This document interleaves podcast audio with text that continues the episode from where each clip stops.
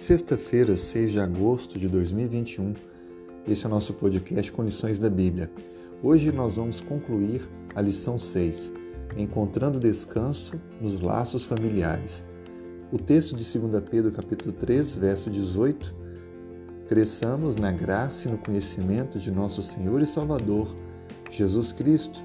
A Ele seja a honra, a glória, tanto agora como no dia eterno.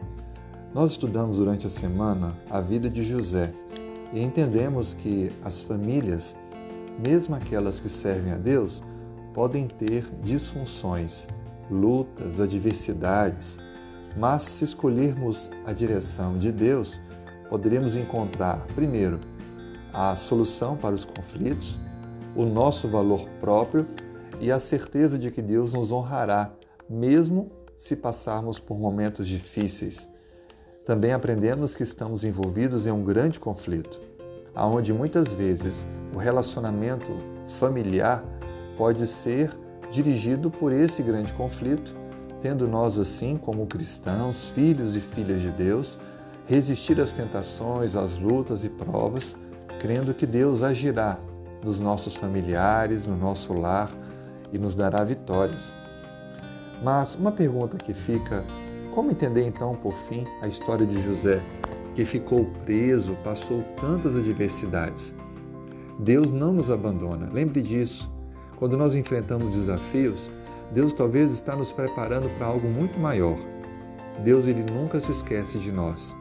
José passou 13 anos de uma experiência difícil, desde ter sido vendido pelos seus irmãos, a ter sido escravo na casa de um importante líder egípcio, mas depois Deus o honrou e fez dele um grande líder. Ele foi preso injustamente por ter sido fiel aos princípios de Deus e não ter ouvido as tentações da mulher de Potifar. Contudo, após isso, ele saiu da prisão para se tornar o governador de todo o Egito. Que honra, hein? Deus é maravilhoso. Deus nos tira daquilo que pode ser considerado o fundo do poço, para nos colocar no ponto mais alto. Deus é maravilhoso, Ele é fiel, Ele escuta, Ele vê nossa fé, nossas ações e atitudes e no momento certo nos honrará, porque Ele fará isso em destaque a importância de sermos fiéis a Ele. Outra lição importante que fica: como podemos lidar com os relacionamentos difíceis, talvez dentro da nossa própria casa, o cônjuge que ainda não tem o mesmo temor do Senhor. Que atitude devo tomar? Alguns podem pensar, talvez seja melhor me separar e viver a minha fé sozinho, pois não tenho apoio dentro de casa. Mas veja o conselho bíblico que está em 1 Coríntios capítulo 7, versos 13 e 14. E assim, se a mulher que tem marido incrédulo e este consente em viver com ela, não deixe o marido porque o marido incrédulo é santificado no convívio com a esposa, e a esposa incrédula é santificada no convívio do marido crente. De outra sorte, os vossos filhos seriam impuros, porém agora são santos.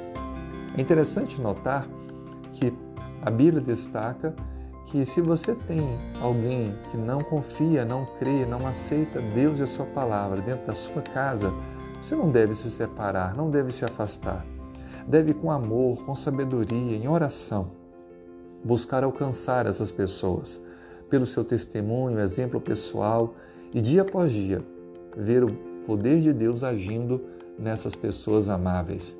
Assim, a sua família poderá ser alcançada e salva pelo seu testemunho. Que Deus te use, te transforme e faça uma obra redentiva em seu lar. Tenha um bom dia de preparação e que Deus o abençoe.